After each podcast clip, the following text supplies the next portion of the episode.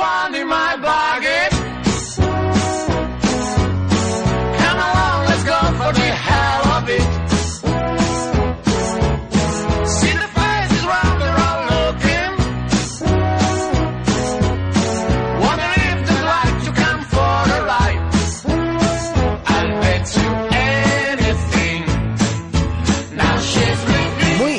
Buenas tardes, bienvenidos como siempre os digo aquí a Auto FM, aquí a Cope Madrid Sur y hoy pues de una manera muy especial podemos decir y lo digo muy alto y muy orgulloso vamos a hacer un especial porque a Juan, que bien le conocéis todos, le va a alegrar. ¿O no es así Juan? Pues sí, Antonio, era un- una deuda que teníamos pendientes con todos los oyentes. Eh, hemos decidido al final hacerla tras la primera carrera porque además nos ha dado la información más útil visto visto lo visto en la carrera y visto lo visto en los test de pretemporada.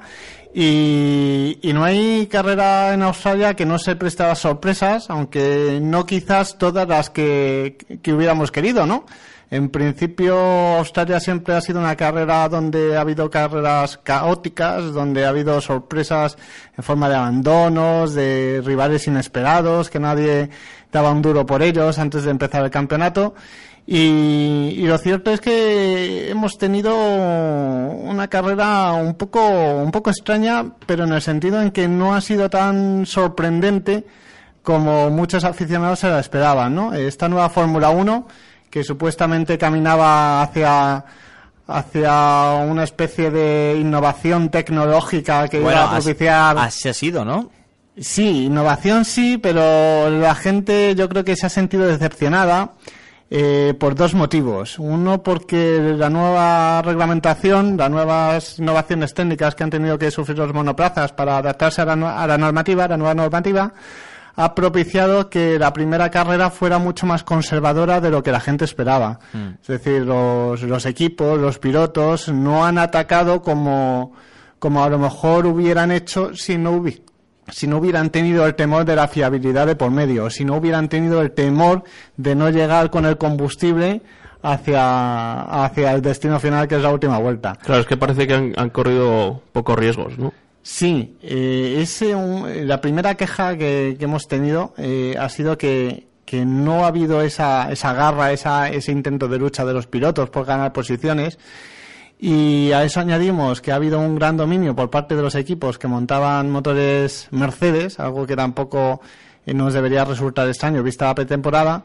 Y ha quedado un poco la sensación de impotencia, ¿no? De que ha faltado lucha en pista y de que encima pues eh, el bajo estado de forma de, de Ferrari en cuanto a prestaciones y de Renault en cuanto a fiabilidad pues no ha permitido ver una carrera muy competida pero no solo eso es que eh, una cuestión tan superflua entre comillas Sí. vamos a ponerlo de superflua como el sonido de los monoplazas ha hecho que la gente reaccione. Claro, la gente no ha ido a tantos test como el año pasado porque es que ha sido uno en unos en Jerez y después el resto en Bahrein y no hemos tenido tanto feedback como si hubieran sido en Barcelona. Entonces la gente al escuchar por primera vez el sonido de los monoplazas ha sufrido un desencanto yo creo que brutal. No, no esperaban que los monoplazas del 2014 sonaban de manera tan radicalmente diferente, que perdieran tanta, tanto encanto y que una cosa que durante todo el año pasado se estuvo diciendo, el sonido de los monoplazas, que es importante y la gente que le restaba importancia, pues cuando lo hemos visto en la primera carrera hemos descubierto por qué, Es que- por qué Es se que es muy importante. Para los fans es de las cosas más importantes. Tú vas al circuito y lo que quieres oír es ruido. Sí, eh, O sea- de- eh, precisamente antes de empezar el programa hablábamos Alejandro y yo Mm. De que la magia de la Fórmula 1 de ir a un circuito está en conocer a tu piloto favorito, por supuesto, en ver correr a los monoplazas, por supuesto, pero en comerte también- un hot dog. ¿Cómo no? Pero sobre todo en, en ese sonido mágico, ¿no? Que en cuanto entras en el circuito, aunque no estés viendo los coches correr, simplemente en el acto de entrar, ¿no? De, a, a las instalaciones ya, el rugir recorre to- todas tus venas y, y, y propicia que tu sangre se desplaza a una velocidad muy diferente a la que normalmente hace. Yo tengo que decir una cosa de la Fórmula 1 de este año y es que a mí no me disgusta cómo suenan, pero sí que es verdad que comparado con el año pasado mm, no suenan, suenan aspiradora comparado con, lo, que, con lo que sonaba el año pasado. Pero no me disgusta porque son motores turbo y es otra historia. Es A- totalmente a, a ti diferente. la parte de la innovación tecnológica también siempre te ha gustado un poquito. Claro. A Ahora, mí que cambien a mejor en parte, pues... Ahora, yo te voy a recordar unas palabras que decías no hace mucho y decías, yo en la Fórmula 1 a mí lo que me gusta es que pisen a tope y que gane el que más rápido vaya. Sí. ¿Te acuerdas de esas palabras? Bueno, pues es que ahora resulta que ese pisar a tope ya no es lo que es y ese eh, ganar el que más rápido vaya tampoco es lo que es. Efectivamente ha ganado el que más eh, rápido ha ido, que ha sido Rosberg. Pero, pero lo cierto es que mm, le ha falta a la gente esa sensación de mm, pilotos que se mm, pelean a, a- de manera violenta, brusca, a- con el cuchillo entre los dientes, con esa garra que normalmente caracteriza a pilotos que, que esperas, pues, no sé, un Hamilton, un Maldonado, un Grosjean. Eh, Es que están Es pensando siquiera todos- eso. están pensando ya en el final de la temporada y ver si aguantan los motores y si no aguantan. Entonces Claro, ya que- desde la primera carrera ya hemos Sí. empezado mal porque ya los pilotos ya no están luchando por ese hueco. Ya está diciendo, bueno, no voy a adelantar o no voy a forzar un poco, no vaya a ser que este motor no aguante las próximas dos o tres carreras y tenga que Es que por ahí es importante lo que dices porque los motores tienen que durar cinco, eh, o sea, perdón, son cinco motores para todo el campeonato. ¿Qué sucede? Que tú antes tenías un margen mucho mayor. Decías, bueno, mm, son ocho motores, bueno, la fiabilidad, pero es que eran ocho motores con una eh, con una tecnología ya muy contrastada, muy madurada y que era muy difícil que pasara algo, ¿no? Eh, Exceptuando 2010 con el software de la Rosa, pero básicamente Sí, no, pero en los últimos años no habíamos visto prácticamente Eso ni es. roturas de motor ni averías así y muy graves. Poner, poner esas cinco carreras en, en motores que, que empiezan una nueva tecnología, que, que tendrán que madurar, que tendrán que innovar un montón sobre ellos, porque seguramente... Hay mucho miedo, ¿eh? Claro, entonces hay- ha- se ha pasado de la Fórmula 1 de antaño a la Fórmula 1 del miedo. De decir, bueno, no voy a apretar a tope, no vaya a ser que me cargue el motor y en el siguiente Gran Premio tenga una penalización. O no voy a apretar a tope, no vaya a ser que con el consumo de combustible no llegue a final de carrera. Entonces, eso ha ido contra la propia idiosincrasia de la Fórmula 1, contra aquello que, que, que la sustenta, que es eh, gana el que más rápido va. Entonces, ese cambio de concepto mm, va a costar digerirlo. Pero, ante todo, eh, lo que más daño ha hecho también es eh, que el propio Eccleston, o sea, el mismo propio Eccleston ha reconocido que los propios organizadores de los grandes premios le han llamado muy preocupado por la clase de producto que van a tener. De hecho, el organizador del Gran Premio de Australia eh, le dijo directamente que eso no era lo que él había contratado. Entonces, cuando las cosas se han puesto ya en este tipo de, de temática, en este tipo de, de digamos, de, guerra dialéctica, ¿no?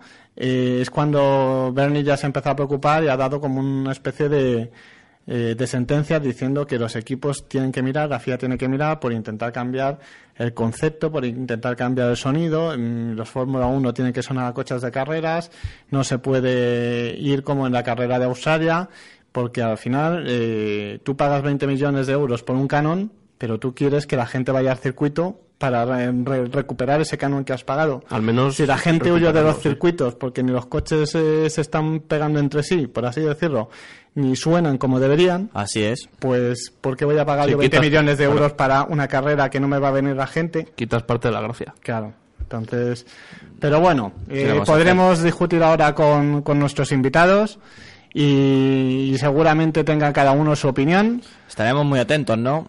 Sí, eh, yo creo que, la riqueza que nos van a dar con sus opiniones va, va a dar un, un, un- un tercer punto de vista, por así decirlo, al que posiblemente tengamos tanto Alejandro como yo.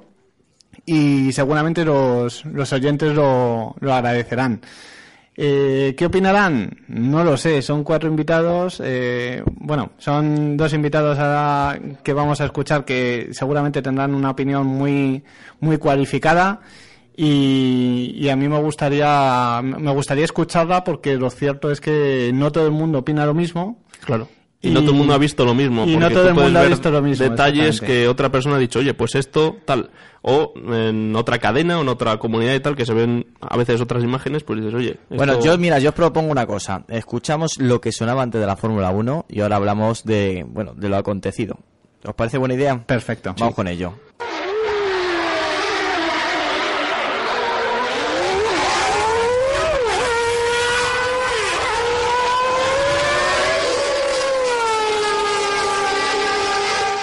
Pues no hace mucho sonaba así, ¿eh? No hace mucho. Qué maravilla. bueno, pues eh, tenemos al otro lado del teléfono a Albert Fábrega, que él sabe muchísimo de este sonido y la verdad es que nos va a guiar, pues por lo menos con, con los cambios que ha habido en la Fórmula 1. Bienvenido, Albert, bienvenido aquí a Cope Madrid Sur, bienvenido a Auto FM. Hola, muchas gracias, un placer. Bienvenido, Albert. Muchísimas gracias por la paciencia, por estar esperando al otro lado. Y, y la pregunta, la primera pregunta que yo creo que se hace todo el mundo, o que gustaría haber contestado a alguien con, con tu experiencia, es si eh, la carrera de Australia respondió a tus expectativas, si era lo que te imaginabas, y qué es lo que más, lo que más te ha sorprendido para bien y para mal. Ah, pues la verdad es que íbamos un poco a, a la expectativa. Hmm. Eh, la verdad es que estábamos un poco, yo creo que todos asustados ah, para, para, para saber qué iba a ocurrir en, Au- en Australia. Veníamos de tres test en la que habían hab- habido muchos abandonos y, y, bueno, muchas incógnitas. Yo creo que a todos los niveles. Quizás Mercedes era el más era el más fuerte, pero a nivel de fiabilidad yo creo que todos teníamos un punto o un nudo en el estómago para ver cuántos coches terminaban, si podríamos tener una salida mm, estándar, no teníamos que salir con el safety car. Y al final yo creo que, bueno, ah, yo, yo le doy un aprobado a esta nueva normativa de la Fórmula 1 para ser la primera carrera y tal como había ido eh, esta pretemporada y deberemos, debemos esperar un poco, debemos dejar pasar un poco la temporada para ver cómo evolucionan los equipos, para ver cómo se comportan los monoplazas y en definitiva para ver dónde nos habrá llevado todo este esta nueva normativa y estos cambios tan importantes eh, de la reglamentación 2014. ¿Te esperabas eh, la estrategia que han llevado los equipos? A mí particularmente, eh, esta es mi opinión. Me ha parecido un poco defensiva y aunque justificada en cierta parte, en, en cierta parte porque lógicamente un motor tiene que durar muchos grandes premios. eh, no sabían el consumo realmente que en carreras iba a producir, si iban a aguantar o no iban a aguantar con esos kilos de gasolina. Y, y por ahí puedo yo comprender que la estrategia no haya sido tan agresiva como en épocas, en temporadas pasadas, en una carrera en la que se iba, se iba más a tope, ¿no? Eh, ¿Tú cómo lo has visto? ¿Has visto esta estrategia defensiva? ¿Has visto eh, que más o menos era lo, más normal teniendo en cuenta que estrenaban tecnología? Eh, ¿Los pilotos los has visto con las mismas ganas, con menores? ¿Cómo, ha sido tu, tu impresión de todo esto? Yo creo que ha sido un poco de todo, un poco de todo. Ten en cuenta que ah, más de un 30% de la parrilla, cuatro equipos que son los que equipaban los motores Renault, no han podido hacer todo el trabajo en la pretemporada. Eh, no solamente el relativo a la unidad de potencia eh, y al motor en, en general, sino también el relativo al chasis, a la aerodinámica, a la puesta a punto del coche, al trabajo con los neumáticos, al trabajo también muy importante como los nuevos sistemas de brake and wire. En definitiva, todo el mundo llegaba un poco a, a ver el del lado qué le pasaba y qué le sucedía a él. Y eso hizo, obviamente, ah, que fueran con mucha cautela en muchos aspectos. La reglamentación de este año prima también la fiabilidad. Recordemos lo de los cinco Claro. unidades de potencia, las cajas de cambio, seis grandes premios. Que eso hace, hace mucho por el conservadurismo, porque claro, no te vas a arriesgar teniendo en cuenta lo que puedes penalizar sin... Eh, efectivamente, efectivamente. Y, no- y no solo eso, sino que a la que tienes una- un pequeño amago de presión de aceite o un pequeño amago de lo que podría significar una, una rotura de motor, enseguida ah, paras, ah, paras el motor. Lo vimos con, con Hamilton y con Vettel. En cuanto vieron una pequeña alarma, los primero dijeron sí. lo pararon, luego dije mantente en pista y luego lo volvieron a parar. O sea, yo creo que es, que es esta, todas estas incógnitas, todas estas novedades que se van encontrando los equipos a medida que van haciendo kilómetros, yo creo que excepto Renault, pero fíjate, ah, perdón, excepto Mercedes, porque fijaos que, que Mercedes, que llegaba con la vitola de no solamente de favorito, sino además el que, el que más fiable se había demostrado en esta Y pretemporada. Hamilton, fíjate, claro. Sí, pero no, no, no solo en carreras, sino además en los primeros entrenamientos. Del Sí, minuto sí. uno del entrenamiento de la Free Practice encontramos a Hamilton parado en pista. O sea, eso quiere decir que estaba un poco muy abierto, ¿no? Ese mensaje de... Puede pasarle Ah. a cualquiera, por así decirlo. Exacto, ese mensaje de Estela a Fernando Alonso eh, cuando faltaban 10 vueltas, eh, o no sé fue, si fue de Medicali, creo. Eh, estate en pista, eh, tranquilo que pueden pasar muchas cosas y pueden haber muchas sorpresas. Lo importante es conservar la posición. Yo creo que esa es la mentalidad con la cual afrontaron la mayoría de equipos la, la salida, excepto Mercedes, que en todo, en todo momento se vio muy favorito, muy superior al resto y todo el desarrollo del fin de semana así lo demostró y al final la victoria de Rosberg, no en el caso de Hamilton, pero sí en el caso de, Rosberg. y también de, de los equipos que montan Mercedes. Pero bueno, eh, yo creo que esa situación aún la mantendremos al menos tres o cuatro carreras. Yo creo que hasta que la, la Fórmula 1 aterrice en Europa, se asiente en grandes premios, digamos, entre comillas, ah, de los clásicos, de los de siempre, como el de Barcelona, como el de Cataluña, eh, el de España, no veremos realmente a los equipos empezando a exprimir al máximo sus, sus motorizaciones y sus ah, sus equipos en general, tanto a la hora de, de- de encontrar el máximo punto de, de prestaciones del monoplaza, empezar a, a hacer, como decíais, los desarrollos, las estrategias un poco más agresivas ya, buscando la, la- la lucha codo a codo con, con el resto de competidores. Albert, después de ver las noticias y titulares de muchísimos periódicos o canales que siguen la Fórmula 1 mm, prácticamente nada y decir que, que ha sido un desastre de carrera, ¿qué opináis la gente que, que estáis ahí, que habéis vivido de, de la Fórmula 1 y, y, y viviráis con las, con las carreras? Porque la verdad es que de lo que ellos dicen a lo que fue la carrera también dista mucho la realidad. Sí, yo, que- yo creo que en este tipo de situaciones debemos tener una, una, una, una amplia visión eh, que no, no solo se nos concentre en esta carrera, sino nos mire un poco a, a temporadas anteriores y a otras situaciones en las, cuales, en las cuales se han producido cambios eh, reglamentarios, eh, quizás no tan grandes como este, pero parecidos a estos.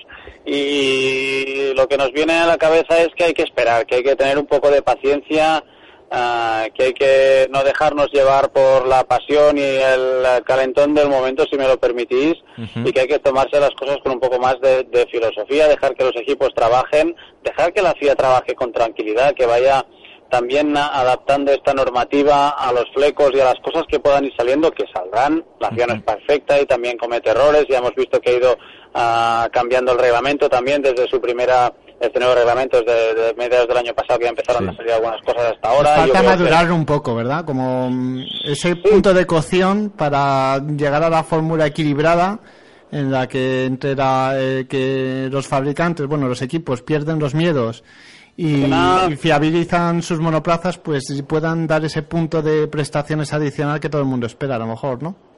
Eh, Exacto, exacto. Y llegará, y llegará en que los equipos empiecen a, a tomar ese, ese, ese riesgo y yo creo que los pilotos pues también se sentirán un poco más con confianza. También entenderán mucho mejor a lo que están llevando entre manos y sabrán... sac- sabrán ¿Hola? Sí, sí, sí. Ah, no, vale, perdón. Y sabrán sacarle en todo momento eh, el máximo partido de las situaciones y también sabrán adaptar a lo mejor su conducción a, a- a la nueva normativa y, a- y al nuevo monoplaza para, para estar al 100%. Yo creo que queda mucho, los equipos aún están aprendiendo mucho, aún tienen algunas lagunas de cómo sacar el máximo partido a los propulsores, teniendo en mente siempre y yo creo que es que es acertado, ¿no? La- el movimiento de la FIA yo creo que es acertado. Discuto y pongo en, eh, en juicio a lo mejor que ha sido un cambio demasiado brutal y todo hecho en una misma temporada. Ah, se empezó con el KERS, de acuerdo, perfecto, me parece una buena opción y a lo mejor tenían que haber hecho un cambio un poco más progresivo, pero como todos sabéis, la Fórmula 1, aparte de un deporte que nos encanta, es un negocio y, y ahí también hay muchos otros intereses ocultos o no tan ocultos, pero que, que también tiran y de, de la cuerda y muy fuerte. Y aquí eh, los grandes fabricantes, sobre todo como, como Mercedes, una de las condiciones para, para estar en Fórmula 1 es que se produjera éxito, sí. exacto, este, este cambio reglamentario. A mitad de la temporada pasada se planteó hacer una, una, un delay, una- un, un retraso en la implementación, pero bueno, eh, es la Fórmula 1, siempre ha sido así, siempre será así. Y yo creo que hay que darnos, en definitiva, un poco, un poco de tiempo. Yo, yo quería hacerte una pregunta eh, que no quería que se pasara por alto y era ¿cuál había sido tu opinión del rendimiento de- del equipo Ferrari? Si habías visto que, si habías visto que, que ese es el rendimiento real que va a tener el coche durante por lo menos la primera parte de la temporada o que ha faltado mostrar el verdadero potencial por problemas, decían, pues eh, una de las cosas que decían es que no había podido, por ejemplo, tener toda la parte de la energía eléctrica o del Ajá. potencial del sistema híbrido en las primeras vueltas, que eso había lastrado el rodar a un ritmo más lento detrás de, de Hulkenberg. Eh, también hay quien dice que el problema de Ferrari es más estructural. Vale, de, to- de todas maneras, eh, me quedo con, con la impresión que, que ha transmitido que ha transmitido Albert Fábrega, indicando pues eso, que a la Fórmula 1 le falta madurar, es una nueva tecnología. No olvidemos que, que llevará su tiempo el que los equipos ganen en fiabilidad, ganen en seguridad, eh, estén más por la labor de arriesgar, eh, las prestaciones se incrementen. Eso es verdad, pero yo creo que eso había que hacerlo antes de que empezase el campeonato. ¿Sabes? O Sí, sea, no pero- puede ser que ahora digan, no, las primeras carreras son para probar. Eso ya se tenía que haber hecho antes. O sea, hay No- que cambiar no- la normativa para que los, los coches y los pilotos ya vengan mentalizados y más que probados para las primeras carreras. Lo, lo que sí es cierto, lo que sí te la razón es, eh, quizás para todos los cambios que, que han existido este año, se habría necesitado una pretemporada más larga. Claro. Un- dos o tres sesiones mínimo de, de test más, porque No, no, lo que- puedes lo- obligar a los equipos a cambiar todo el sistema y tener las mismas sesiones de Yo, de pruebas todas maneras- que todos los años con una tecnología contrastada, madurada. Lo que quería saber era tu opinión sobre si el rendimiento de Ferrari era fruto un poco de, mm, de los problemas que había tenido durante el Gran Premio, esas primeras vueltas, que no funcionaba el sistema híbrido, el tiempo que se tiró detrás de, del monoplaza de Hulkenberg, precisamente también un poco en parte también por este motivo. Y, y que cuando efectivamente superó a Hulkenberg mostró un ritmo un poco más rápido, ¿no? o realmente es lo que dicen ahora que después de haber dado durante dos meses eh, diciendo que el motor de Ferrari tenía un sistema especial para consumir menos, tenía un sistema especial eh, que evitaba tener que proteger la zona del turbo y se quitaban 3 kilos de peso y bueno, tantas otras cosas que se ha dicho del motor y ahora resulta que dicen que es 13 kilos más pesado que el resto, que 13 kilos no... Son, son muchos kilos, vamos, por así decirlo, en Sí, Fórmula sí. 1. Demasiado. Entonces, ¿en qué, ¿en qué quedamos? ¿Tú qué crees? ¿Que realmente es un poco para distraer la atención de otras cosas o realmente tiene un problema estructural ese motor de Ferrari y va a costar tiempo aligerar o transformar ese motor?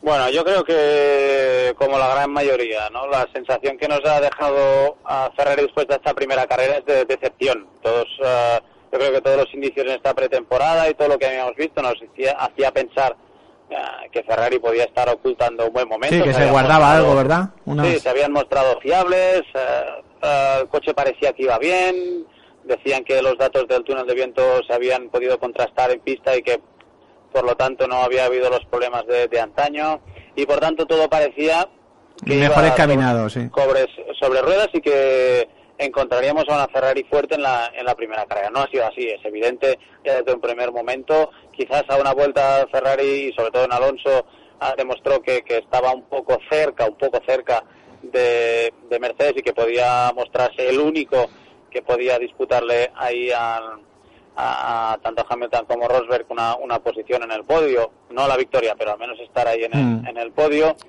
Y la verdad es que no, que no. Mercedes, Ferrari no ha estado en ningún momento en disposición, no solo de, de atacar el dominio de Mercedes, del equipo Mercedes a Grand Prix, sino que ni mucho menos de estar al nivel de McLaren o estar al nivel de, de Williams y, y al final también de, de Force India, que se han demostrado como, como los claros candidatos a subir al podio y a conseguir la- a los mejores sitios en la zona de puntos. Ah, Ferrari tiene un problema. Ah, obviamente todo esto que, que estáis diciendo son rumores, que es lo que se dice, que cuál ha sido el problema, si el exceso de peso, que no han sabido luchar el tema de la protección del turbo, que también estaba encima de la mesa con la, esa disputa con la Federación Esos 3 o Internacional. 4 kilos que decían que valía la pieza para protegerlo, ¿no? Eh, Eh, eh, exacto, exacto, esos kilos extras que si contaban, si no contaban dentro del peso mínimo del monoplaza. Yo creo que tenemos que esperar. Parece que tuvieron problemas a- al inicio. Eh, queda mucho trabajo. Hay que también confiar en los técnicos de Maranello. Yo no creo que, que los problemas que, que tienen sean insuperables y que esa distancia con Mercedes sea insalvable ahora mismo, pero ha sido un principio de temporada decepcionante. Estratégicamente la carrera tampoco me pareció demasiado acertada, quizás tardaron más- demasiado en entrar a Fernando Alonso esa vuelta o esas dos vueltas que al final hicieron que, que, que Baton se hiciera con, con la cuarta posición, que a la postre ha sido la tercera. Algo Yo que creo lo que llevan además tiempo sin fallar, yo creo, porque el año pasado estratégicamente habían mejorado bastante respecto a anteriores temporadas. Sí, eso, eso parecía, pero ah, además este año hay muchos factores que desde fuera no sabemos. No, no, no sabemos si hay esos problemas eléctricos que, que mencionabas tú que, que tuvieron al principio de la carrera.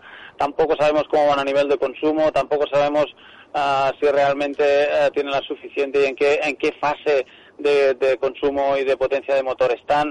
O sea, hay muchos factores que desde fuera no vemos y juzgar en carrera en ese Es muy momento difícil, muy- es muy difícil. muy o sea, difícil. entonces vosotros pensáis que estamos desde fuera estamos manejando en, en carrera quizás ni un 10% De la información que de la hay, información que, que manejan en ese momento los equipos, con lo cual eh, especular ahí es fácil y gratis, obviamente, como siempre, y yo creo que es el trabajo un poco nuestro, ¿no? De, de, de indagar e intentar eh, ah, adivinar qué es, qué es lo que está pasando por la cabeza de la gente que toca o que, que a la que le toca tomar las decisiones en ese momento pero tenemos que ser conscientes de que hay muchos factores, hay muchos factores que están cambiando, que están evolucionando, que, que los equipos están aprendiendo y que por tanto habrá que habrá que tomárnoslo en calma todos, no precipitarnos, no eh, echar el grito al cielo, dejar que los equipos y la federación trabajen.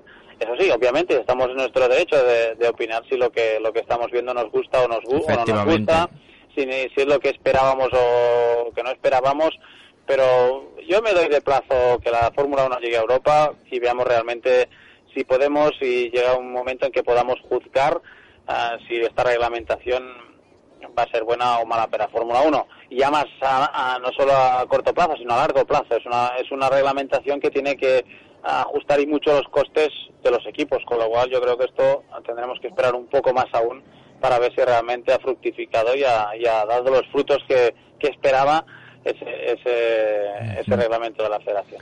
Pues Albert, eh, ante todo quisiera, eso sí, despedirme dando, dándote las gracias por haber colaborado una vez más con, con Auto FM y con Cope Madrid Sur. Y, y ante todo también eh, decirte que mm, espero eh, dentro de unas carreras efectivamente a ver si para cuando comience la temporada europea en Barcelona podemos hablar de nuevo y, y tener una, una mo- segunda mojarnos- visión. Mojarnos, más más. elementos de juicio, sí. Sí. Eso, eso esperamos. Y Se- seguramente se verá de, de manera diferente, eso seguro, ¿verdad? Segurísimo, segurísimo. Y, y esperemos también que sea Mercedes o no sea Mercedes. Yo creo que lo que todos deseamos es que sea una Fórmula 1 competida, que sea alternada, que hayan diferentes marcas luchando y diferentes equipos luchando por la victoria, eh, que veamos luchas y competitividad bonita y en pista, pero que también sea una competición técnica y de tecnología, de estrategias y de equipos, que al fin y al cabo eso es la Fórmula 1, es un, escaparate eh, brutal de tecnología, de desarrollo y eso no se puede no se puede obviar. Pues a ver si compaginamos las dos cosas, espectáculo y tecnología, y a partir de la temporada europea podemos, podemos disfrutar muchísimo más de lo que hemos disfrutado en la carrera del Gran Premio de Australia. Muchísimas gracias. gracias, Albert, y ya y, sabes que y, por supuesto, y estaremos en contacto. estaremos en contacto. Gracias a vosotros, un placer. gracias, placer. Albert. Bueno, pues eh, la verdad es que lo ha dejado bastante claro Albert. Es muy pronto. Estamos, eh, hay muchísima gente que está haciendo cablas. Nosotros, bueno, dentro de lo que cabe, no hemos sido tan agresivos ni, ni tan duros con ello, pero la verdad es que la gente parece que tiene ganas de que esto no marche. A ver, es, es como todo. Es una tecnología recién implantada. Eh, los equipos tienen que mirar eh, egoístamente por, por su rendimiento, eh, por la capacidad para sumar puntos. Al final esto es dinero, al final del campeonato. Y como dijo Alejandro, lo bonito de la Fórmula 1 es ver a los pilotos luchando con el cuchillo entre los dientes, Por los huecos que, que por dejan los golos algunos, que sí. dejan, eh, con el pedal a fondo, ¿verdad? Tocando tabla, como se suele decir. Y pisando todos los pianos. Eso es, y, y lo que esperamos es que a partir del Gran Premio, pues yo Es creo que si que no, si no hay de eso, es que la Fórmula 1... pff, es, es por lo que la gente está muy decepcionada en el sentido en que le ha faltado ver eso. O sea, ya Claro. eh, se puede entrar en el sonido mejor o peor, pero si Eso, encima eso no, luego... no ha si la, habido, si no la ha habido carrera es emocionante, tampoco igual no, pero no sé. De todas formas, ah, de momento hemos visto la primera carrera. Vamos, Eh, vamos luego, luego viene Malasia, que ya sabemos que tiene altas temperaturas. Sí, va, y eso va a para ser los muy motores interesante. turbo... Bueno, si me- si, me, permitís, ahora vamos a hablar con una persona que no se perdió ni un detalle de esta carrera. Estoy hablando de Carlos Barazal. Bienvenido, Carlos, a Auto Carlos. FM, aquí a Cope Madrid Sur. ¿Qué tal? Muy buenas tardes. Muy Buenas buenas tardes. tardes. Bueno, pues lo que estaba comentando, no te perdiste nada, nada, nada de lo que surgió en esta carrera, que por cierto, que hay muchísima gente que la ha puesto un poco, un poco verde, la podemos denominar así. A ver, mm, sí, es lógico, pero hay que, yo creo que no hay que perder la perspectiva de dónde estamos. Eh, estamos en un, ante un cambio probablemente el más radical en la historia de la Fórmula 1, o en el que más elementos han cambiado de un año para otro, y eso es eh, indudable e inevitable que requiere un tiempo de adaptación. Eh, de lo que vimos en Bahrein a aquí, pues eh, recordad que creo que todos hemos escuchado, yo el primero lo he dicho, que, que me temía una debacle importante en, eh, en Australia. había apuestas muchas que decían que iban a acabar 10-12 coches a la Sí. mitad de la parrilla. Sí, eso es verdad. Sí. Yo aposté por 8, ¿eh? Yo me, me mojé demasiado. Eh, aposté y- por 8. Sin embargo, la, la semana anterior que estuvo Albert Fábrega con, en GPKs conmigo, eh, decía, bueno, es que hay que contar una cosa. En los test de invierno, al mínimo problema que haya, se para el coche. Entonces, claro, eso no implica que el coche no hubiera podido seguir y llegar a boxes o seguir dando vueltas. Luego tú en una carrera, pues pues ya decides si se puede seguir o se para. Por el caso de Hamilton, ¿no? Le ocurrió que, que le pidieron que, que parara, aunque hubo ahí una duda de casi una vuelta de si podía seguir o no. Bueno, pues el problema era que un cilindro no, no estaba quemando bien o no iba bien y eso pues podía provocar un fallo catastrófico al resto del motor y perder el motor entero. Entonces, bueno, pues yo creo que esperaron media vuelta o así para ver si, si ese, motor, ese cilindro se recuperaba y al ver que no, pues nada, le pidieron que entrara, lógico, ¿no? Entonces, mm, bueno...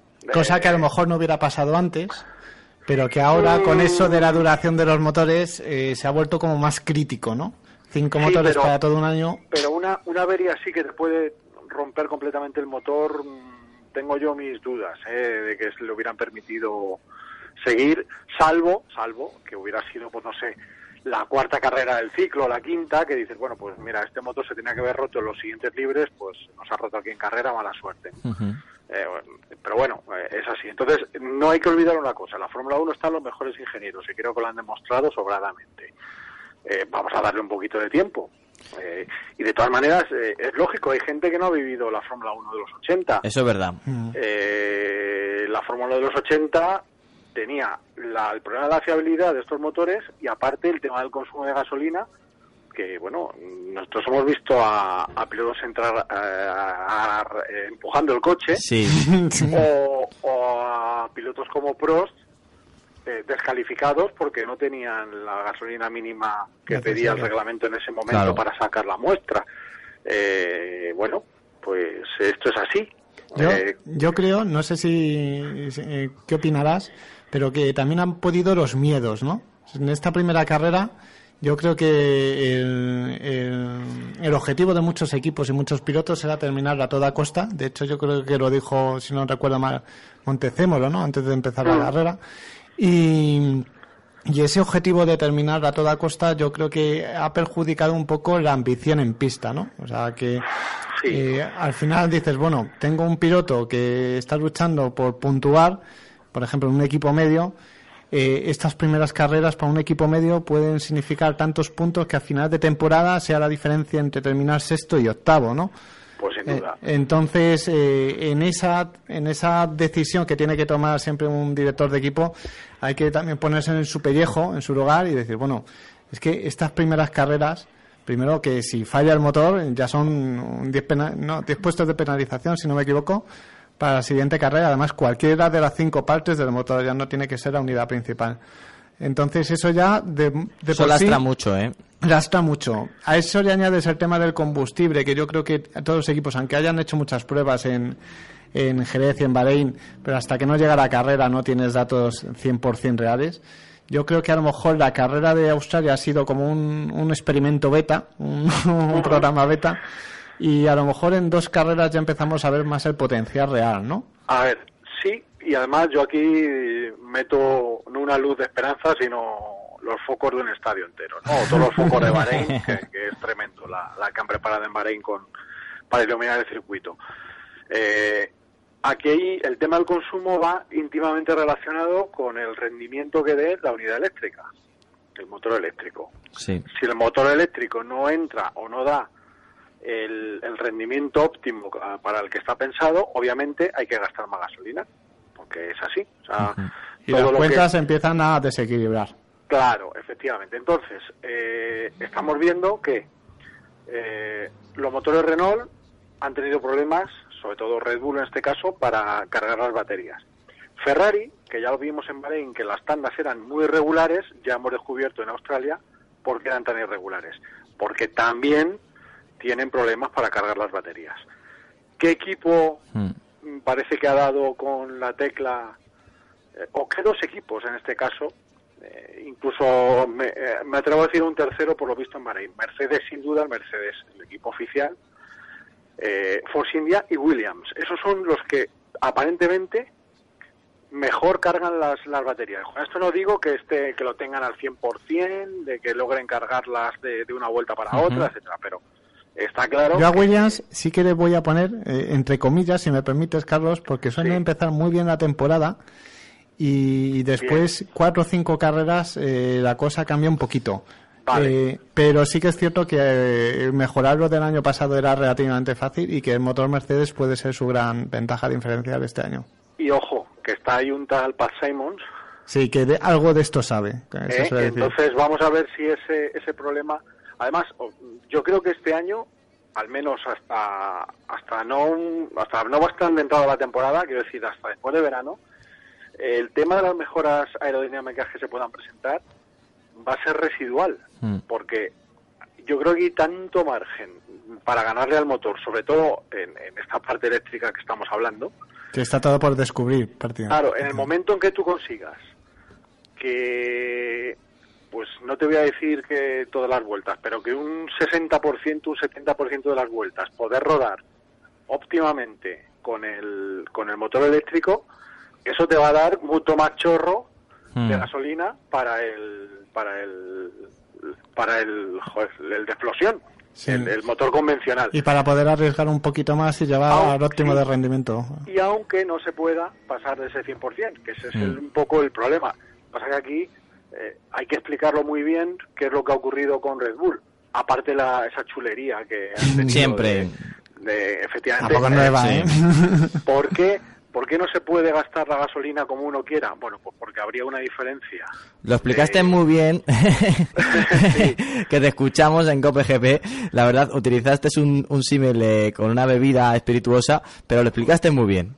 Sí, o sea, el tema está, lo, lo vamos a explicar con agua, ¿no? Tú Venga. tienes un litro de agua para comer y obligatoriamente o como máximo puedes gastar con el aperitivo un 20%, con el entrante otro 20%, con el primero otro 20%, con el segundo otro 20% y con el postre otro 20%. No vale decir, ah, yo en la salida gasto un, un 30% y luego con el, con el, con el primer plato, el aperitivo, en vez de gastar 20, gasto 10. No. ¿Por qué? Porque entonces eh, se daría una diferencia de, de prestaciones muy grande y eso al final provocaría problemas en la pista Ujú. de encontrarte coches muy lentos de repente. O sea, no, no, no que te saquen una bandera blanca porque hay un coche que tiene un problema, ¿no? Eh, y entonces, además el piloto mm, se saldría de la trazada, no se saldría de la trazada, eh, creo que ahí está, está bien. Y luego aparte está eso, que tú tienes un litro de agua para gastar, en este caso, esos 100 litros.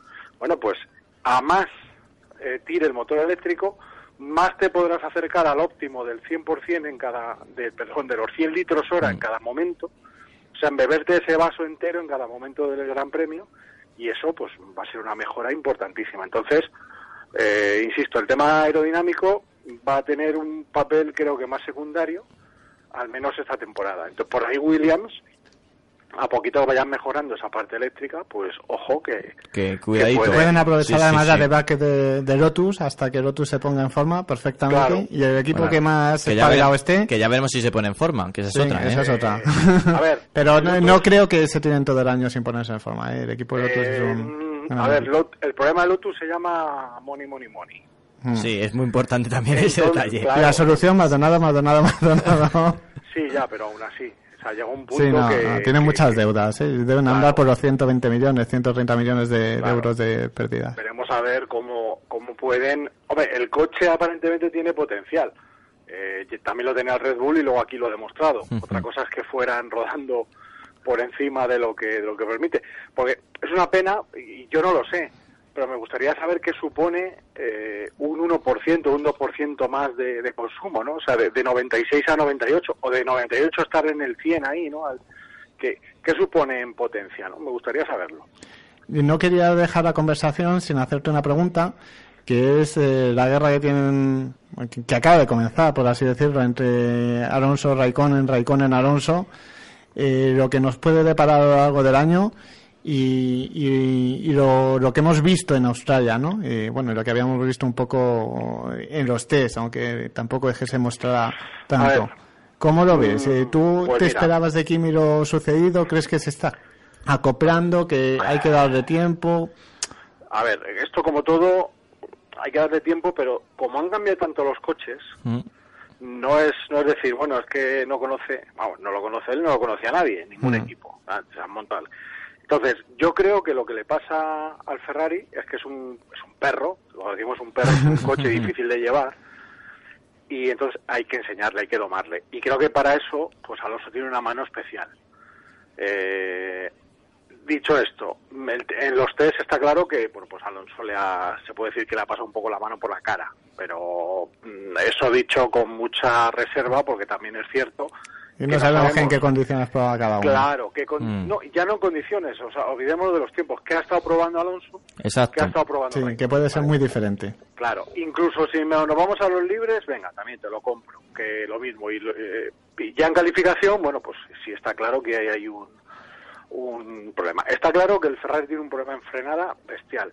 No solo no carga bien, sino que, que si el coche se descoloca. Entonces, eh, yo lo que vi en Bahrein era que, que Alonso se anticipaba a ese problema, o sea, se adaptaba a ese problema, tiraba el coche un poquito el morro, eh, la frenada se, con eso ya le anticipaba ese descoloque y salía mejor. Raikkonen simplemente llegaba, si el coche le daba un trayazo lo corregía, si no, pues no. Entonces, eh, claro, Espíritu Raikkonen. Ay, pues tiene muy Claro, buenas son manos, maneras, ¿eh? son maneras. Sí, y luego, sobre la carrera, el- lo que todavía estoy haciéndome cruces es cómo es posible que el, Ferrari no se rompiera nada, nada gordo, o sea, que, que pudiera acabar la carrera después del golpe que le pega a Kobayashi. Eso también, ¿eh?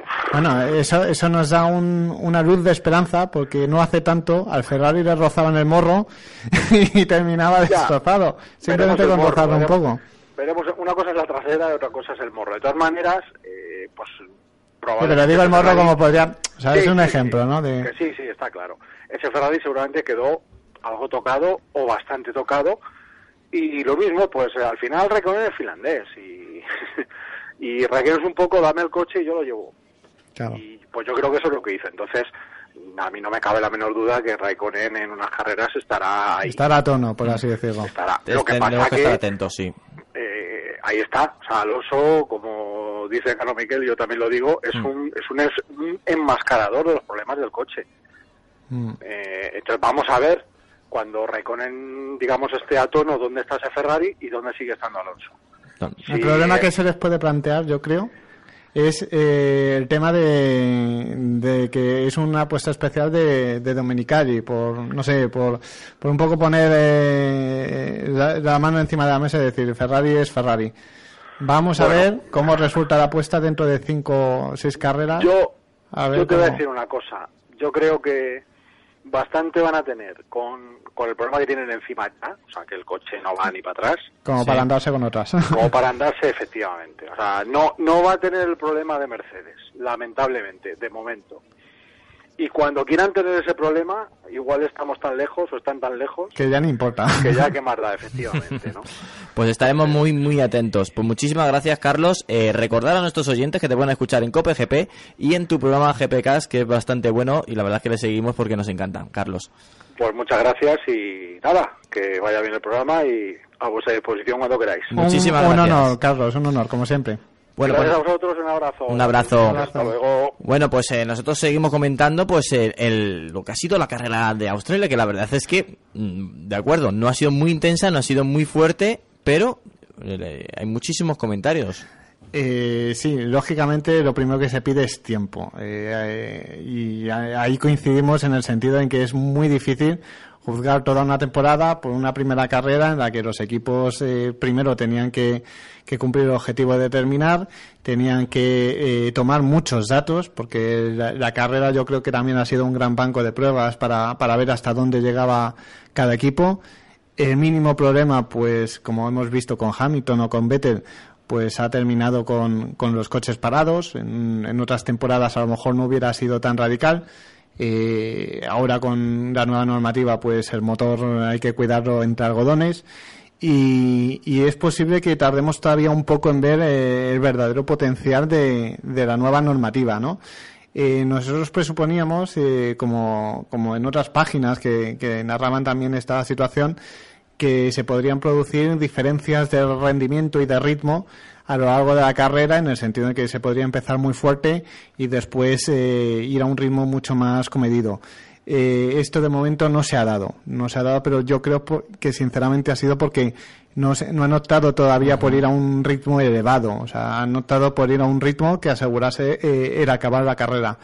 Eh, yo creo recordar que cuando se, se comenzó la carrera y durante una buena parte de ella, unos las primeras 20-25 vueltas estaban rodando 5 y hasta 6 segundos por encima de los tiempos Hombre, de decían, calificación. decían que categorías inferiores eh, le robaban posiblemente la carrera en ese instante. Sí, sí, sí, sí. Es, es- a ver, eh, siempre existe una diferencia entre los tiempos que hay al comienzo de carrera por cargas de combustible y, y demás, por pista, por goma en pista, por Sí, o por de simplemente neumáticos. los, los neumáticos, que son duros, Todo- blandos, tal. Eso, Eso es. puede ser siempre distinto. existe, siempre existe ese margen.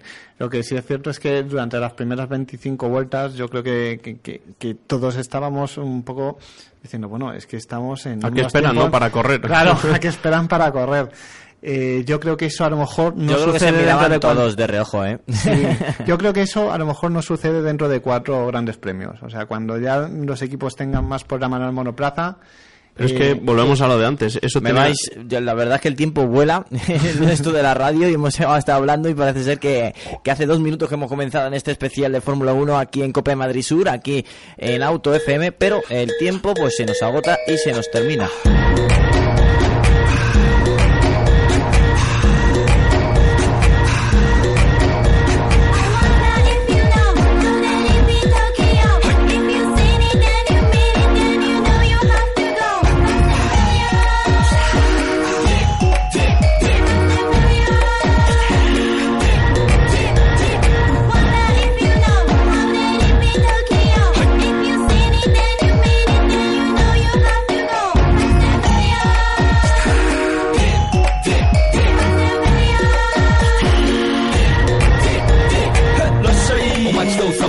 ま喧騒まみれこの街の演奏玉たまま一度ついておいで世界中魅了するほどに豪華なジャパン一番ジャンプランさうちらの出番テリヤキボーイズ in the place to be 見せてやろうリジナル VIP Many, many diamonds dangling. Bag full of money, we strangling.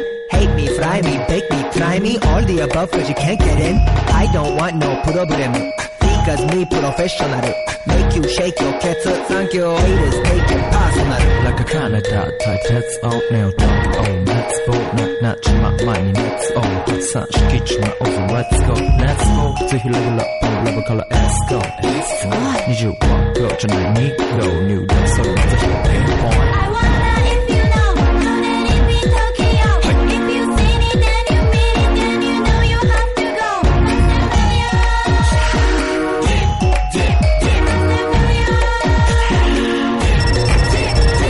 Bueno, seguimos aquí en Auto FM, seguimos en copemadridsur.es y ahora es el momento de pues de seguir con el especial de Fórmula 1 que te estamos narrando aquí a través de los micros de Cope. Bien, pues eh, ¿por dónde nos habíamos quedado? Pues yo creo que Alejandro quería manifestar su opinión, es eh, muy suyo que, que nos diga qué es lo que le ha parecido a ver, ahora. no es que sea una opinión radical, pero yo creo que no puedes empezar un una temporada de Fórmula 1 sin estar seguro o sin por lo menos tener la certeza de que el coche va a funcionar perfecto, incluso desde la primera carrera. Otra cosa es que luego las primeras carreras pasen eh, situaciones que no o fallos que no había Que dado siempre con ellos pasar, o tal. eso seguro. Pero de ahí a decir, no, es que las primeras carreras son de prueba. Eso no, no Claro. puede ser, porque entonces los además- países a los que se va para hacer las primeras carreras Claro, dicen, oye, estas gracia". carreras mm, nosotros preferimos ir a mitad de temporada o al final, que es como más emocionante. Claro. Entonces, eso a mí no me, no me parece bien. Y yo además ahí te doy toda la razón del mundo, porque lo que sí es cierto es que con una temporada en la que ha habido unos cambios tan radicales, tan bestiales, vamos a... Sí, sobre todo este año. este Otros año. años, bueno, pero este año ha sido... Quedarse con las mismas sesiones de, de pruebas que si fuera una temporada cualquiera, con una tecnología ya madurada como los V8, que estaba a prueba de bombas y que eso no fallaba ni, ni a la de tres, y de repente decir, bueno, es que mm, eh, cambia todo y no vamos a cambiar eh, la base para que funcione. Es decir, eh, mm, damos un, una reforma radical a todo el sistema, pero en cambio seguís con el mismo, con la misma base para probar, con los mismos días y todo para que en Australia lleguéis mm, y la única carrera que podáis ofrecer es una carrera defensiva, sin riesgo. Claro, o de pruebas, de decir, Ah, no, vamos cabreando a- al, al propio director de- del circuito, Hmm. cabreando a la afición, ya poniendo a todos a todos los aficionados de de uñas con la introducción de la nueva tecnología, generando una polémica que si bien a Eccleston le encanta porque sirve para vender más eh, periódicos, más prensa, más más promoción de la Fórmula 1 Sí, sí. allá donde fuere, eso le encanta a él, pero lo que es cierto es que eh, se puede evitar un poco eh, llegar de esta manera, mm, dar un buen espectáculo en Australia, darlo en Malasia, darlo en las primeras carreras y que la gente que ha pagado por el canon en el circuito piense que ha invertido bien su dinero y no que lo ha tirado a la basura para que cuatro carreras más adelante pues los que han pagado sí que sí Claro. que les No, y además es que luego vemos que a final de temporada hasta el último punto cuenta. Entonces, Claro. en estas primeras carreras no puedes decir, no, estamos probando y por eso no vamos tan rápido. Pues mal. O sea, Mal. ya eso no es, no es culpa de los equipos. Yo creo. No, los equipos se adaptan Porque a los lo equipos que, dicen, a lo que tenemos, hay, claro. tenemos estos test de, de pretemporada, esto es lo que hay. Esto es lo que hay. Entonces, bueno, eh, esa parte tendrían, yo creo que tendrían que cambiarla. Aunque no fuese una tecnología nueva, pero siendo una tecnología nueva, más todavía. Yo creo que el error que se ha cometido es pensar en que sí, que en parte se ahorra un dinero, efectivamente, pero los test, eh, al final, quien no puede probar en pista, lo hace de otra manera y entonces el dinero que normalmente se iría a probar en pista se va en simuladores que son hipercarísimos, que desarrollarlos cuesta muchísimo y que no todos los equipos se pueden permitir. Simuladores avanzados podemos tener en Ferrari, podemos tener en en McLaren, que es el mejor con diferencia por lo que parece, por Sí. lo que se ha demostrado durante todo este tiempo. Sí, porque en están- Mercedes, en son Brackley, secretos los claro. simuladores. Pero más allá de ahí, incluso Red Bull, lógicamente, pero más allá de ahí, mm, después el nivel de los simuladores eh, baja bastante radicalmente, bastante drásticamente, y, te encuentras con que al final las diferencias son más grandes que si probaran en pista. Claro, no, aparte de eso, si por ejemplo en los test de pretemporada eh, tienes es un equipo, el que sea, ¿no? Da igual, Mm. que tiene un problema uno de los días, pues y ese día no puede rodar por lo que sea. Bueno, pasó con Red Bull, ¿no? Que, que tuvieron problemas Mm. con el motor y demás, es que se te, se te echa el tiempo encima y por mucho que tengas tiempo, luego realmente para rodar no hay tanto tiempo. Entonces, a poco que tienes un problemilla, Se, Se arrastra durante una buena parte de la primera parte de la temporada. eso es. Entonces ya las primeras carreras ya dices, bueno, vamos a intentar a ver qué sale y Que se lo pregunten a Lotus. Claro, a ver qué sale y si sale bien y si no, pues es que así no, así no se bueno, puede. al, otro lado de la línea tenemos a Borja García. Borja, ¿estás ahí? Sí, ahí estoy. Buenas noches. Borja, encantado de nuevo de que estés en los micrófonos de Cope Madrid Sur, de Auto FM. Y, y la primera pregunta, mm, estamos hablando de simuladores y si no ma- mal recuerdo, la última vez que hablamos, hablamos sobre esa oportunidad en Williams, ¿te acuerdas? Sí. ¿Algo, ¿Algo conoces tú del simulador que entonces se gastaban o, o algo conoces de cómo funciona un equipo de Fórmula 1 a nivel de un simulador? Sí, la verdad que hice, por desgracia, me toca hacer más horas de simulador que, que de, de pista. Y bueno, como bien comentabais, ayuda un poco, pero sinceramente no, No tienes el mismo feeling. Por mucho muy real que te pongan la, la dirección, las fuerzas G o que se mueva, la verdad que sinceramente no tiene nada que ver. Porque tú en el simulador eh, puedes entrar a 300 en una curva, pero luego súbete en el coche de verdad y entra a 300 a ver qué pasa. Lo único, lo único que ahora a lo mejor el simulador suena más que un Fórmula 1. También Ah, puede eso ser. Cuidado, ¿eh? Si, si te pones el simulador o la PlayStation, seguro que suena más. bueno, eh, Borja, la pregunta que le estamos haciendo a todo el mundo, o, bueno, que intentamos hacer, es eh, la misma. ¿Qué te pareció la carrera de Australia? Eh, ¿Es más o menos lo que te esperabas? Mm, ¿Te decepcionó? Mm, ¿Tú viste sorpresas? Eh, ¿Quién te sorprendió positivo o negativamente? Básicamente. Bueno, yo, yo creo que más o menos esperaba un poco, porque como se habían visto los test, eh, se, ve- se veía venir que todos los, los que llevaran motor Mercedes iban a estar adelante. La verdad que esperemos que el resto del campeonato no sea así, porque si no vamos a, en vez de tener a Red Bull, vamos a tener a, a Mercedes. Otro monopolio, ¿verdad? y va a ser un rollo, entre que lo- los coches no hacen mucho ruido y que a lo mejor los Mercedes pues todavía pueden ir más rápido de lo que fueron el otro día y no fueron a, al 100%, pues esperemos que no sea así, sobre todo por, por los aficionados. Para que no, para refrescar un poco la memoria, quienes no lo recuerden, tú probaste un, un Toyota, ¿verdad? De Fórmula 1. Y, y hay, hay pilotos que han comentado que una de las cosas que extrañan es, eh, al estar subido en el monoplaza, en los nuevos monoplazas, esa falta de ruido hace que instintivamente no sepan a lo mejor ni, ni en qué marcha van, ¿no? ¿no? O cuál es el punto que tenían cogido para tomar determinada curva, o simplemente por, por el hecho de, de oír el motor, ¿no? En tu caso, eh, que tú has probado al estar dentro de un Fórmula 1, eh, ¿se llega a escuchar, llega a ser ese, ese sonido tan importante como para, para saber, mm, no sé, eh, saber en qué marcha vas, eh, en qué está, eh, a qué velocidad? ¿Todo esto sin mirar el volante o sin tomar las referencias de los letreros?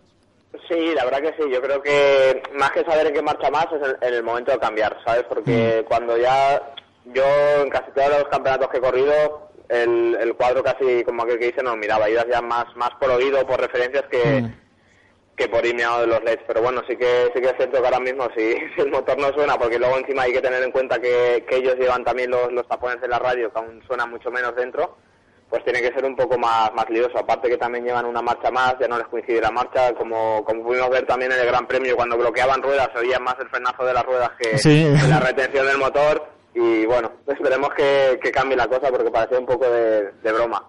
Ah, eh, ah, ah, ya que comentas el tema de la frenada, una de las cosas que, decían que estaba eh, que estaba siendo difícil para los pilotos en esta nueva temporada eran los nuevos frenos, eh, mm, estos y como, como diríamos casi inalámbricos, ¿no? Para los que nos gustan la tecnología eh, y que muchos pilotos estaban sufriendo para cogerles el punto, ¿no? Para cogerles el tacto. El mismo Kimi Raikkonen ha confesado que uno de los, problemas que está teniendo con, con el Ferrari es precisamente coger el punto de los frenos. Eh, tú que has eh, catado diferentes monoplazas, diferentes vehículos, Fórmulas 1 incluido, eh, ¿hasta qué punto puede llegar a ser relevante? Es decir, eh, sabemos que, que la frenada lo es todo, ¿no? Es lo que marca la diferencia, pero entre que un piloto coge el tacto o no lo coge, ¿en cuánto se puede medir esa diferencia? ¿Es significativa o es una excusa más de, de Kimi para, para justificarlo?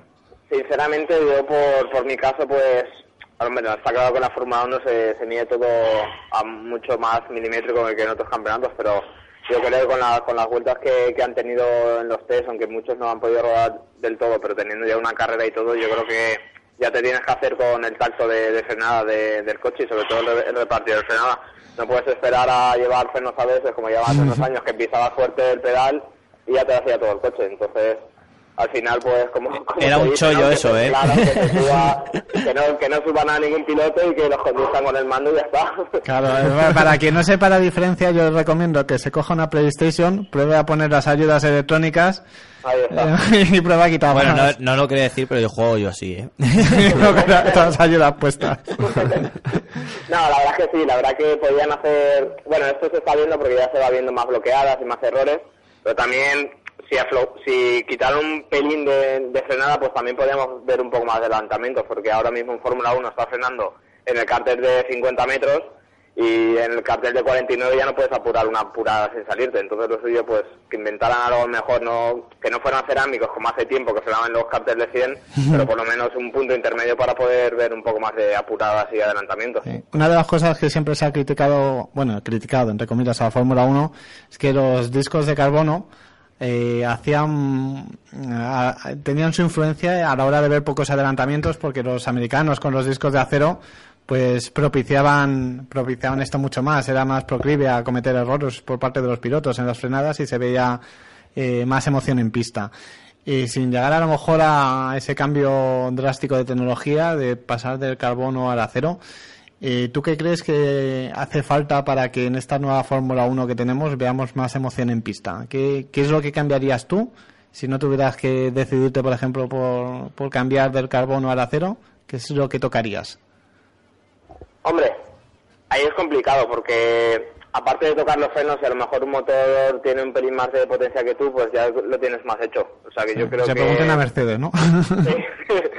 Pero bueno, yo creo que ahora mismo en Fórmula 1 es muy complicado porque todo cada cada constructor tiene su motor o por lo menos llevan llevan motor diferente, no es como en campeonatos tanto de GP2 o Series que entre comillas todos llevan el mismo material, cuenta la, la puesta a punto y entonces se puede sacar un poco más. Aquí a lo mejor sacas un poco más de frenos, pero lo- si luego el otro motor o el otro piloto que tienes detrás, claro, tiene 10 o 15 caballos más que tú, pues puedes frenar más tarde que el otro ya a mitad de recta como pasaba en el caso de, de Botas con el Williams, puedes cometer errores y luego te puede volver a alcanzar. Entonces eso tampoco tampoco está bien visto, porque si cometes un error y a la sexta vuelta ya estás otra vez ahí, quiere decir mucho también ¿no? de potencial, sí, sí, Ahí sí, está, sí. eso es.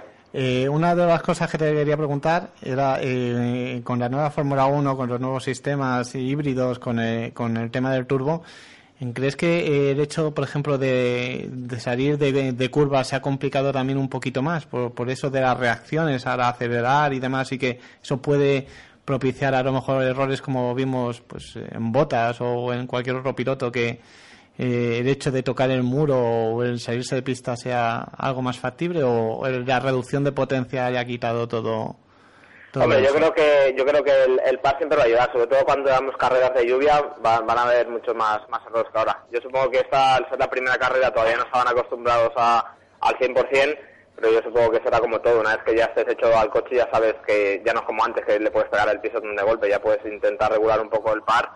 Y bueno, por lo menos así vimos, dentro de lo que cabe, los pilotos que estuvieron en pista adelante, pues un poco más de errores, ¿no? Como antes que iban más por Scalextri lo- los coches, ahora por lo menos ves que cuando sales de, de curva y les entra el, el turbo, pues se tienen que pelear un poco más con el volante.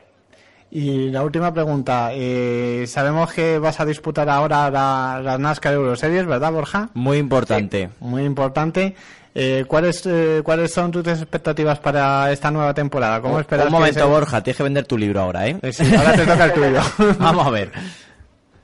Bueno, la, la primera expectativa es sobre todo estar anunciada a los, a los patrocinadores para poder estar otra vez en activo y estar corriendo. Y bueno, eh, estamos haciendo un proyecto ba- bastante bueno. Uno de mis patrocinadores ha decidido pues montar un equipo, entonces va a ser todo nuevo para nosotros.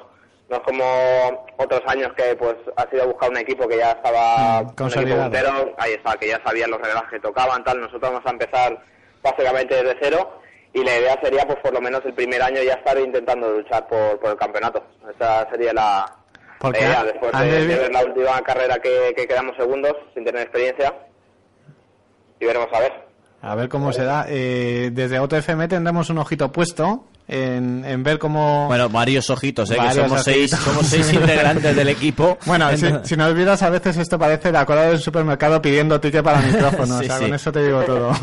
Pero, eh, y quiero recordar que antes has hablado de carreras en lluvia, yo me acuerdo, todavía tengo grabada en la memoria la carrera de GP2 en Spa, no sé si te acuerdas, bajo Sí, sí, lluvia. Es, es- es una de las que más miedo pasé. Sí. Primero por la lluvia que había en pista y segundo porque no veía nada con las Claro, gafas y- claro, pues ahí es donde voy. Yo que tengo gafas, la, la pregunta que me estaba haciendo continuamente cuando te veía en, corriendo en el GP2 en Spa era ¿cómo puede ver algo sin que se le nombren las gafas? Por favor, que me lo explique. Yo pensaba que tenía algún producto especial, pero veo que, que no fue así. Borja, si ve algo, Sí, va, sé al- al contrario, porque el, el sábado el sábado anterior también llovió y me eché, me dieron un antibao de esos para visera, pero Sí, se ve sí. que, que en, en los cristales de las gafas antirreflectantes estas me hacía como una pasta, o sea que fue peor Ostras. todavía. Ostras. Normal que para, para la carrera lo pude arreglar un poco y bueno, dentro de lo que cape se me empañaba media gafa y con la otra media podía ver. Entonces, mía. muchos muchos muchos bromeaban diciendo que por eso había tan rápido, porque no veía Claro. el peligro. No veía el peligro y por eso... Al- Alonso decía que cuando menos ves en una carrera con lluvia, más rápido vas. Sí, sí, porque si te pones a pensar los charcos Y a valorarlo, hacen, claro. ahí está. Levantas, levantas antes. Sí, sí, eso Quieras- sí es verdad. Aunque quieras o no, tú quieres ir a fondo y el pie solo se te levanta. Aquí Así tenemos que- un miembro que tiene que, eh, aunque lleve gafas, que se llama Alejandro, no tiene que ver muy bien, porque lo de levantar no, no va no se le da. Hombre, es que en competición, gas a fondo, vamos, Vas a fondo hasta la tabla, ¿no? Pase lo que pase. Pues muchísimas gracias, Borja. La verdad es que, por, como te ha dicho mi compañero Juan, te seguiremos eh, en esta nueva andidura, en esta nueva etapa, eh, pues en este nuevo reto que, que estoy seguro que estás muy ilusionado. Y bueno, que cualquier novedad, por supuesto, lo comentaremos aquí en Auto FM, en Cope Madrid Sur. Y como siempre te decimos, estás invitado. Muy bien, muchas gracias a vosotros por invitarme. Un abrazo para todos. Un Muchas abrazo. gracias, Borja. Hasta luego. Hasta luego. Hasta luego. Bueno, pues seguimos con el especial este que estamos haciendo de la Fórmula 1. La verdad es que hablar con Borja es un placer. don- Siempre de- lo digo y lo, y lo seguiré diciendo. Y ahora es el momento, pues, eh, para hacer recapitulaciones, si os parece bien. A ver, eh, yo lo primero que, que quiero decir es eh, que hay que tener paciencia con el desarrollo de la temporada, que efectivamente es una nueva Fórmula 1. Quizás no tan emocionante como la anterior, porque el tema de consumo, resistencia, fiabilidad, que parecía una cuestión reservada para otras categorías como Le Mans, eh, pues eh, ahora tiene un papel que antes no tenía en la Fórmula 1.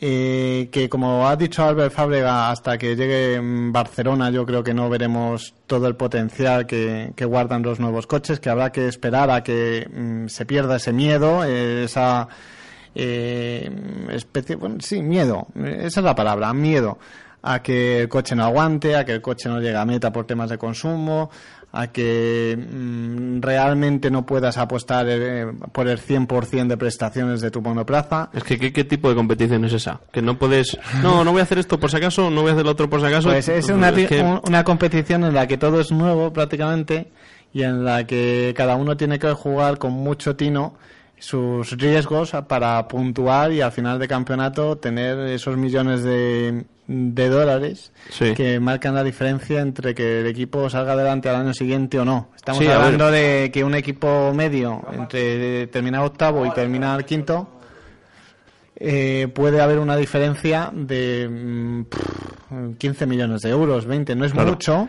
no es mucho, Hombre. pero en un equipo medio, Dame- dámelos a mí, ¿no? A ver...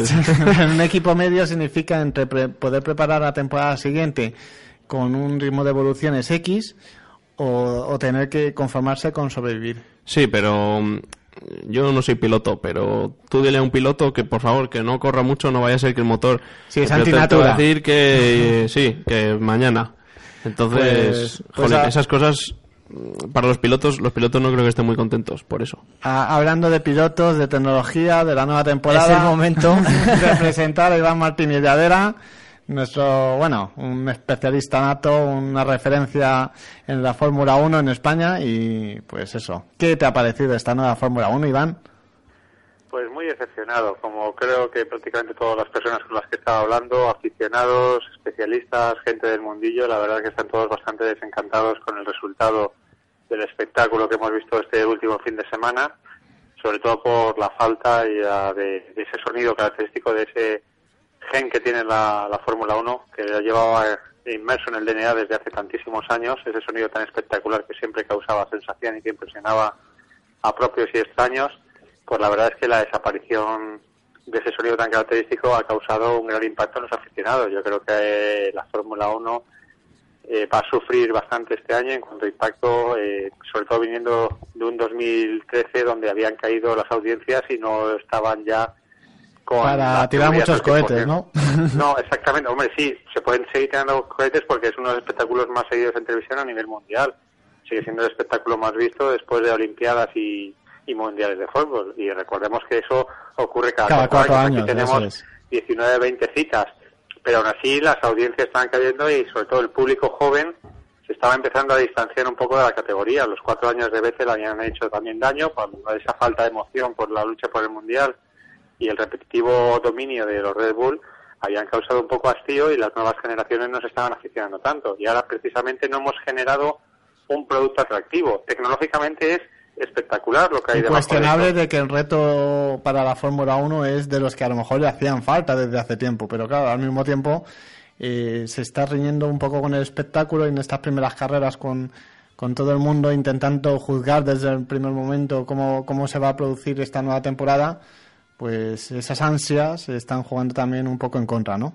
Claro, es que eh, esta Fórmula 1 al final es, es apasionante lo que hay debajo de los capós de estos coches, de las carrocerías, es algo espectacular e inédito en la industria automovilística en sí y como reto tecnológico. Pero claro, la Fórmula 1 es un deporte de masas, de gente que sabe que hay un motor, eh, pero no sabe mucho más. Ahora es que resulta que el motor ha dejado de ser primordial, toda la tecnología que hay, pero es algo que es excesivamente técnico y, que no se ve, porque ni siquiera nunca vemos los coches por dentro y la carrera es otra cosa, no lo que lleva el coche dentro de sí, no lo, lo- cómo está diseñado y los componentes que de los que consta.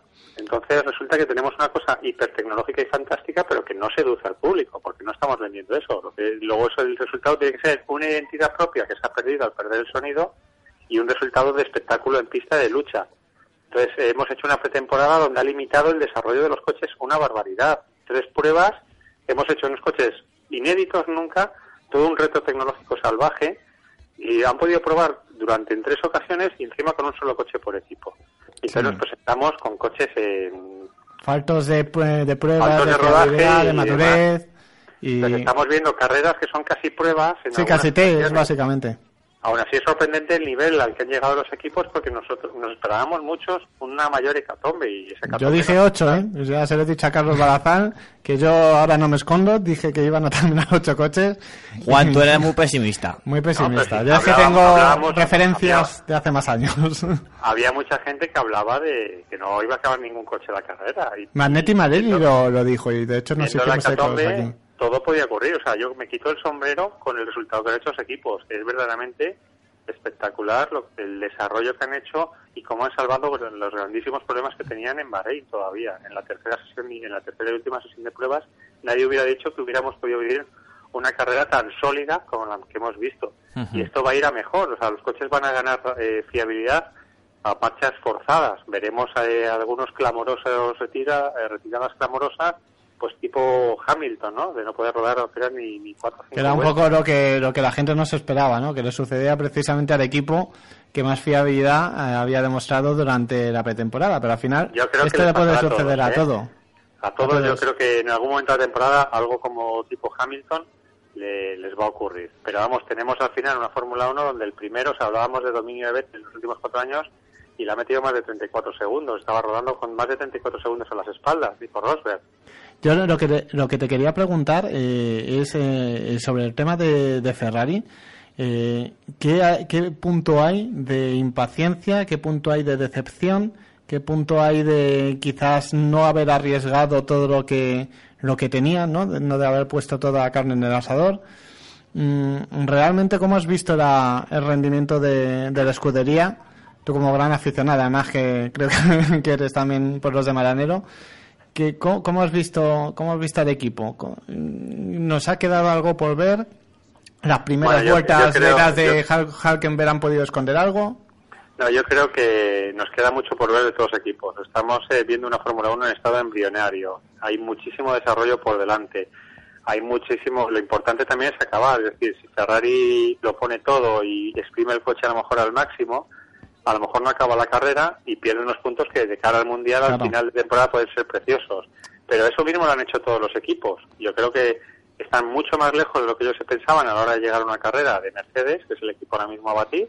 Por un poco la inseguridad todavía que tiene. Eh, de- volvemos a de- estar igual, es decir, Alonso de nuevo en un quinto puesto, Sí. Raikkonen que no se acaba de encontrar con el coche. eh, tarar estos, el, el tarar el coche, o sea, los ABS, nosotros nos compramos un coche eh, de calle, frenamos y el ABS está perfectamente tarado porque hay miles de pruebas de simulaciones para ajustar precisamente donde tiene que soltar la pastilla del freno en una frenada de emergencia y evitar que la rueda bloque. El tarar los frenos de los coches es muy complicado. Red Bull tuvo que pedir ayuda y auxilio a Toro Rosso porque como no habían podido rodar, no sabían cómo tarar, cómo preparar. Las cómo- referencias básicas, ¿no? el freno electrónico, porque ahora los, los pilotos frenan, un, pisan un pedal, pero ese pedal es un sensor electrónico, ya no es un circuito hidráulico que mm, bloquea las pastillas traseras. Entonces el sistema electrónico decide cómo frenan el eje trasero. Eso está perjudicando muchísimo, con todos los kilómetros que ha hecho Ferrari, que ha hecho muchos en pretemporada.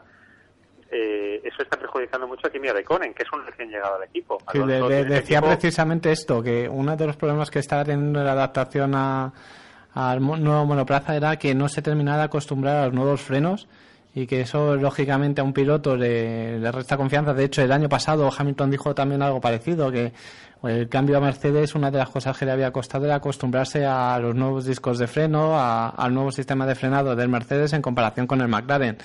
¿Tú ves eh, algo que pueda durar mucho tiempo en el caso de Kimi o esto No, se va a ver, resolver en un tenemos, par de tenemos carreras? que ver hasta dónde llega, hasta dónde es capaz de llegar el equipo Ferrari. También James Allison, que es, digamos, el fichaje estrella de Ferrari, que no es el fichaje estrella de la Fórmula 1. Ferrari no, no ha fichado a los número uno, está fichando a los número uno de los segundos. A los número dos, Vale. por así decirlo, al aspirante. A, a los número dos, o a los- uno de los, eh, uno de los, del resto, ¿no? Sí. pero pero James Allison no ha podido trabajar en el coche. El coche ya estaba diseñado y desarrollado. O sea, James Allison trabaja, ha podido aportar en detalles, en alerones y demás, pero lo que es el, el corazón del coche ya estaba diseñado porque se hasta el año que viene no lo veremos realmente, ¿verdad? Exactamente. O sea, la mano de James Allison como responsable del proyecto total la veremos ya en el coche del año que viene. Aún así, Ferrari ha dejado el mal sabor de boca porque de nuevo parece que independientemente que sea dominio Red Bull o quien esté, eh, Ferrari no impone su dominio y no ha logrado con todo lo que nos han vendido de renovación del equipo, Hmm. otro año más, ya llevamos tres o cuatro años, yo he perdido la cuenta de cuántas renovaciones llevan en el equipo y en el staff técnico de Maranelo, Han pasado muchas caras que- por ahí, ¿eh? que eh, eh, el resultado final es el mismo, vuelven a ser quintos y un resultado pues un tanto mediocre para lo que se espera del cabalino. y, Yo- y para el presupuesto que tienen. Sí, bueno, eso es como todo. Bueno, ¿eh?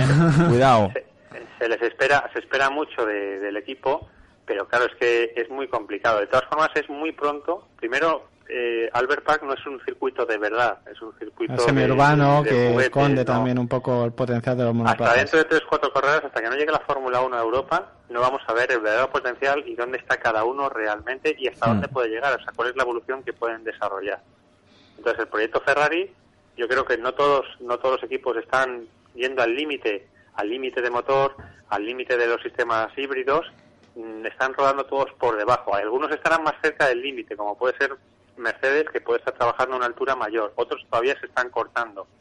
Y hay rumores de que incluso los motores todavía no están llegando a los límites de revoluciones y demás para Ah, eh, hay- hay mucho que alguien trabajar. decía que no se había llegado precisamente ni durante los test ni ahora, que estaban trabajando en, en un rango inferior al de las 15.000 revoluciones y que cuando llegaran a su tope el sonido cambiaría e incluso la competitividad y la lucha en Bueno, pista también. El sonido que no, que no nos vendan historias ahora con cambios de tubos de escapes etcétera si Es que Stone está sonido- muy, muy enojado, ¿eh? Estaba muy decepcionado porque el, el director de la asociación, bueno, eh, quien rige el destino del Gran Premio de Australia, eh, de Albert Park, eh, estaba muy enojado porque no eran lo que le habían vendido y consideraba que no se estaba haciendo justicia con el contrato firmado. Entonces, El, el problema es, el- es que el problema es que Albert Park paga, como casi todos los circuitos, decenas de millones de dólares a Bernie Ecclestone por un producto que se lo Devaluado. cambiado y no es el producto eh, estrella de Fórmula 1 que la gente conocía. La gente va al, al- a un circuito a quedarse sordo. Sí, sí, yo sí, lo hemos comentado hoy aquí. A que sus conocidos se queden asombrados del estruendo que hay. es lo primero que te impacta. Pero bueno, que, que tampoco se puede quejar mucho porque es el primero que, bueno, que, que habrá colado, que la gente no lo sabía, pero ya el segundo, ya el Esto segundo tiene que estar. llamada importante. Claro, Vamos claro. A ver a las grandes citas. Ah. eh, ¿Quién va a querer ir a ver el espectáculo de Fórmula 1? Sobre todo si tenemos una Fórmula 1 que viene dominada por Mercedes de calle, donde no hay una gran competitividad por detrás y encima no hay el Es, espectáculo del sonido y lo que es cine mudo.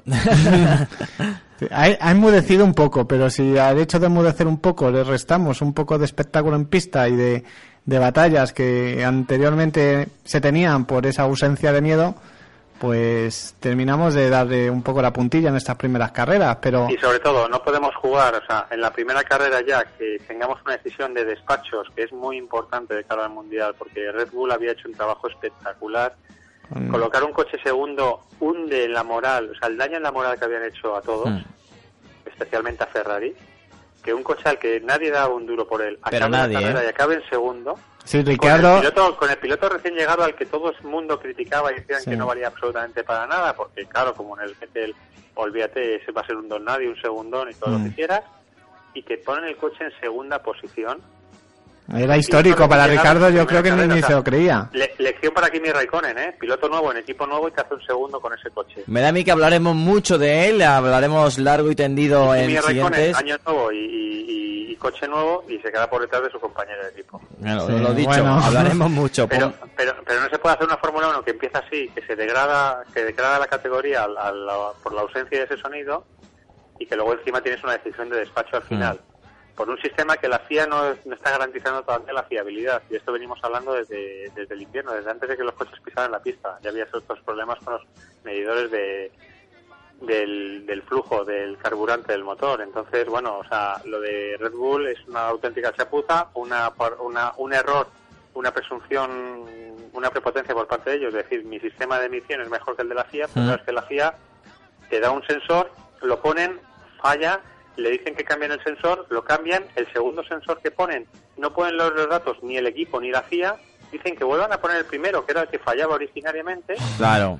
le cambian el sistema de medición, sigue fallando, no es viable, entonces el equipo dice, yo no me fío de esto, porque el sistema no me falla, voy a usar mi sistema, voy a usar mi telemetría para medir, que es en lo que Es se van a apoyar y ya veremos si ganan. Lo veremos. no. De La todas, verdad que sí. de todas maneras hay una puerta trasera ahí a muchas decisiones y seguramente que no será la primera ni la última polémica que... Bueno, la primera eso- sí, pero para- no la última. para eso digamos. estamos Pero aquí. Es muy feo empezar la temporada de esa forma.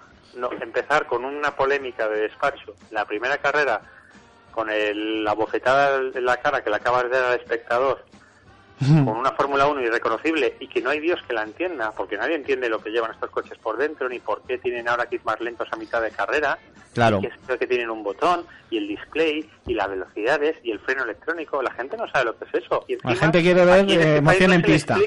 Bueno, nosotros daremos la emoción. Eh, estamos seguros que hablaremos largo y tendido de todos estos temas muy importantes y muy interesantes que habéis eh, Invitado a que vengas un día por aquí. Por Estás, supuesto, Sí, Iván. estaré ahí. Ya sabes. Tenemos un compromiso de que un día Sí, se sí, tiene sí. que venir al estudio, ¿verdad? Pues contigo. estado yendo unos cuantos viernes, pero no me habéis invitado. A ver, Ah, ya- bueno, ya estamos. Pues Venga, nada. ya lo sabes que está. Date por invitado abiertos. cuando vengas por aquí. Venga, gracias, crack. Bueno, Muchas un gracias fuerte a ti, abrazo. Iván. Un abrazo, hasta luego. Bueno, pues con Iván terminamos el especial de Fórmula 1 aquí en copemadrisur.es y en Auto FM. Espero que lo hayáis pasado bien, que hayáis disfrutado y por supuesto, la próxima semana más Auto FM, eh, más Cope Madrid Sur y por supuesto, como siempre os decimos, abrocharos el cinturón, eh, que os queremos en la próxima semana aquí.